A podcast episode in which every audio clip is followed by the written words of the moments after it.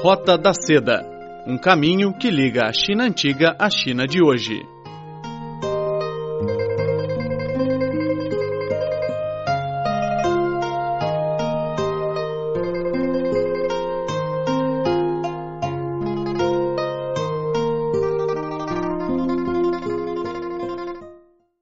Olá, caros ouvintes, seja bem-vindo ao programa Roda da Seda. Aqui no estúdio Carlos Shi.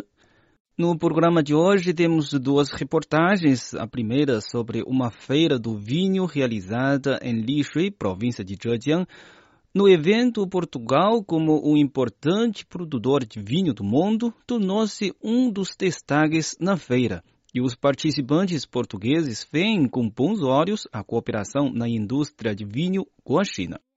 E a segunda reportagem é sobre o banho medicinal tibetano da China, que foi alistado como patrimônio cultural intangível pela Unesco em novembro. Por último, ainda temos o bloco Fábulas e Lendas da China. Bom, caro ouvinte, o programa de hoje começa já já.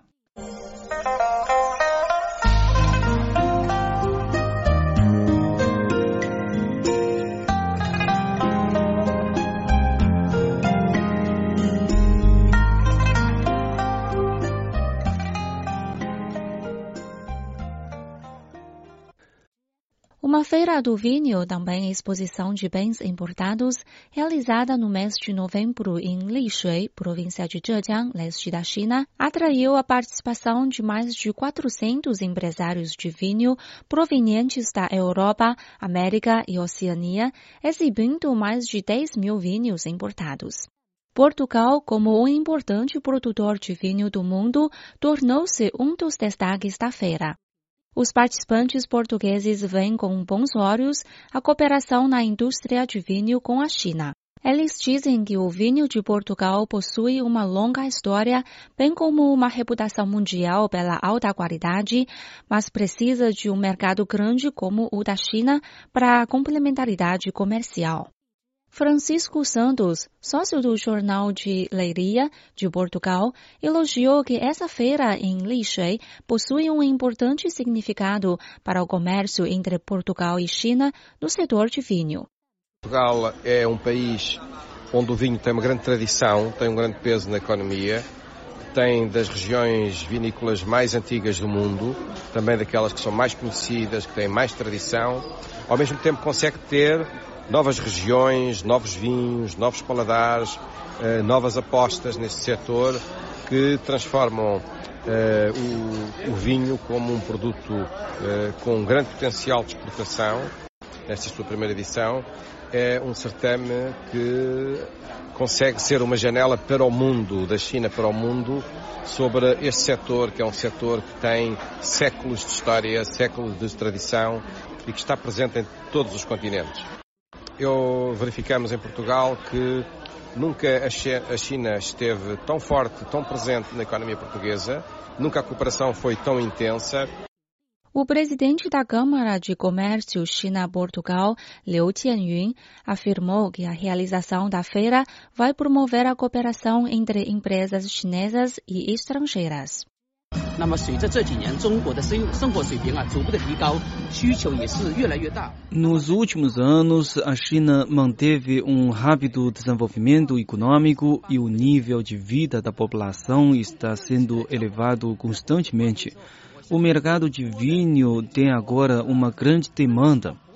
Através dessa feira, há cada vez mais chineses que conhecem o vinho de Portugal. Estou convicto de que a cooperação comercial no setor de vinho entre os dois países possui um grande potencial e obterá resultados num curto prazo.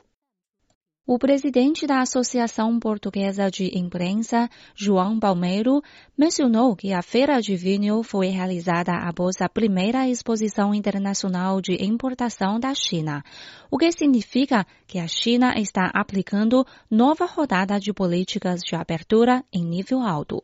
Segundo ele, o conhecimento mútuo entre Portugal e China constitui uma base para a cooperação de benefício recíproco.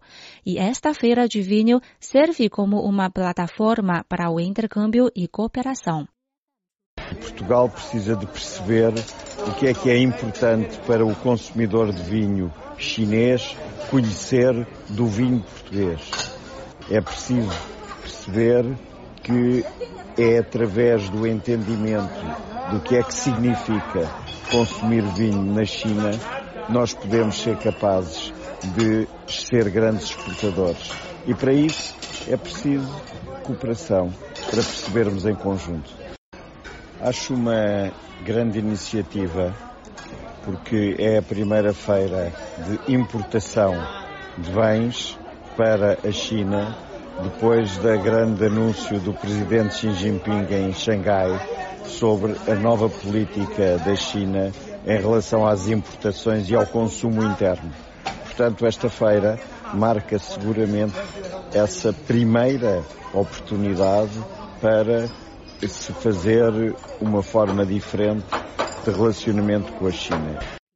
Antônio Cameiro, membro do Grupo Parlamentar Amizade Portugal-China, considera que através desta feira o mundo pode ver uma China aberta e diversificada. Eu julgo que a estratégia On Road One Belt traz isso mesmo, a troca e o intercâmbio de produtos e de pessoas e de circulação de valor acrescentado para as nossas economias. E, portanto, penso que esta feira, essa demonstração de vinho, vai ajudar a relações de todos os países com a China e também à economia, porque vamos a ter mais importação de vinho para a China e, ao mesmo tempo, também apresentação de produtos chineses junto desses países para aumentar as exportações chinesas. José Alves da Silva, sócio do jornal BME de Portugal, elogiou o evento e ficou impressionado com Qingtian, que é um distrito pequeno, mas acolhe de forma inclusiva e aberta as culturas do mundo. Digamos, do Ocidente para o Oriente, uma cultura do vinho, eh, com uma ideia extraordinária que é usar um pequeno espaço eh, de cidadania na China, estamos a falar de 500 mil habitantes, que compreendem, tal como Portugal, a necessidade de uma interligação eh, muito íntima com todos os povos.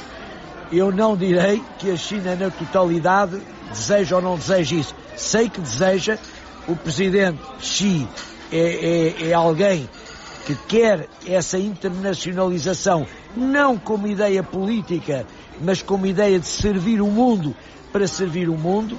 E eu não esquecerei nunca, mas nunca, a hipótese que tive há quatro anos de estar com o presidente do Diário do Povo, que na sua intervenção foi dizendo a certa altura em chinês algo que olhou para mim e eu percebi que era para mim que ele estava a falar e eh, com sentimentalismo lhe digo que disse quando houve a tradução a China conhece melhor o mundo que o mundo conhece a China.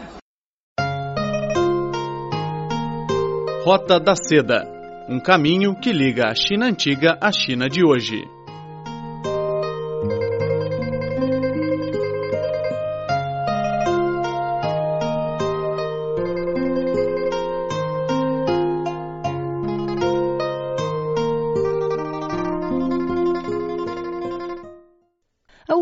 Unesco realizou no dia 28 de novembro em Porto Luís, capital da República de Maurício, a 13ª reunião do Comitê Intergovernamental para a Proteção do Patrimônio Cultural Imaterial.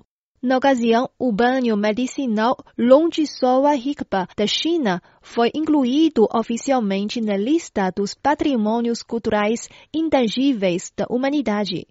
O ministro das Artes e Cultura de Maurício, Prince Viraj Singh Rubon, que presidiu a reunião, anunciou a decisão.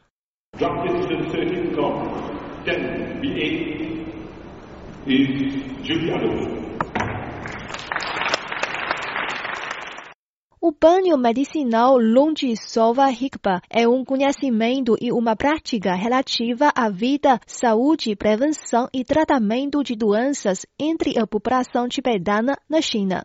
Falando após o anúncio, o vice-ministro da Cultura e Turismo da China, Zhang Xu, disse que o banho medicinal tibetano tem uma influência importante na vida cotidiana do povo dessa etnia. Ele disse.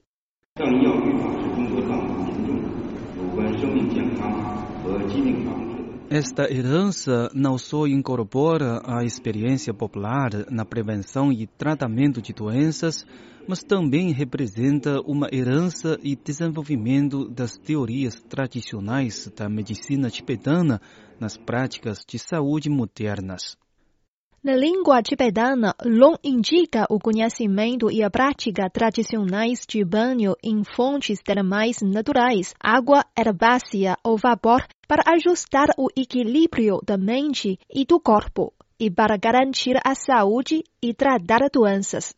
O banho medicinal Longisova Hikpa tem sido desenvolvido pelo povo tibetano com uma visão de vida baseada em Anga, cinco elementos que incluem terra, água, fogo, vento e espaço, e uma visão sobre a saúde e a doença.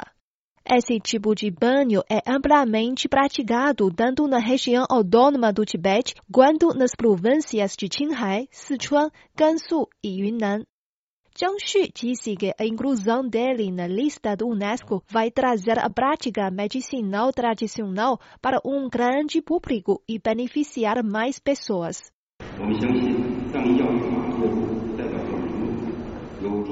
Acreditamos que a inscrição desse tipo de banho ajudará a melhorar a visibilidade do patrimônio cultural e material em geral e a conscientizar sobre sua importância incentivar o diálogo sobre saúde e respeito pela natureza entre os diferentes povos. Também oferece um exemplo positivo da relação sustentável entre os seres humanos e o meio ambiente e demonstra a grande atenção prestada pela comunidade internacional para a proteção do patrimônio cultural e material no domínio de conhecimentos e práticas relacionados à natureza e ao universo. Com a inclusão do banho medicinal tibetano, o número das tradições culturais da China na lista do Unesco chegou agora a 40.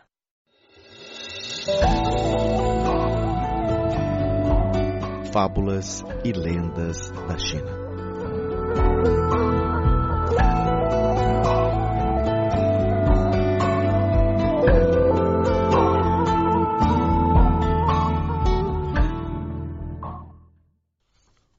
Bajuladores do rei. Durante o período dos estados combatentes na China antiga, um rei chamado Tian Pidian, do reino Ti, era um grande entusiasta do arco e flecha. Apesar de seu estilo pouco sofisticado, ele gostava muito de ouvir elogios sobre sua habilidade. Os súditos que conviviam com o monarca conheciam muito bem a vaidade do seu rei. Então, todas as vezes que ele disparava uma flecha, era imediatamente bajulado por seu séquito de servos. Os aduladores faziam com que o rei ficasse inebriado em suas supostas habilidades. Mas a verdade é que aquele soberano desconhecia seu verdadeiro nível. Na sua opinião, ele era mesmo o melhor arqueiro do mundo.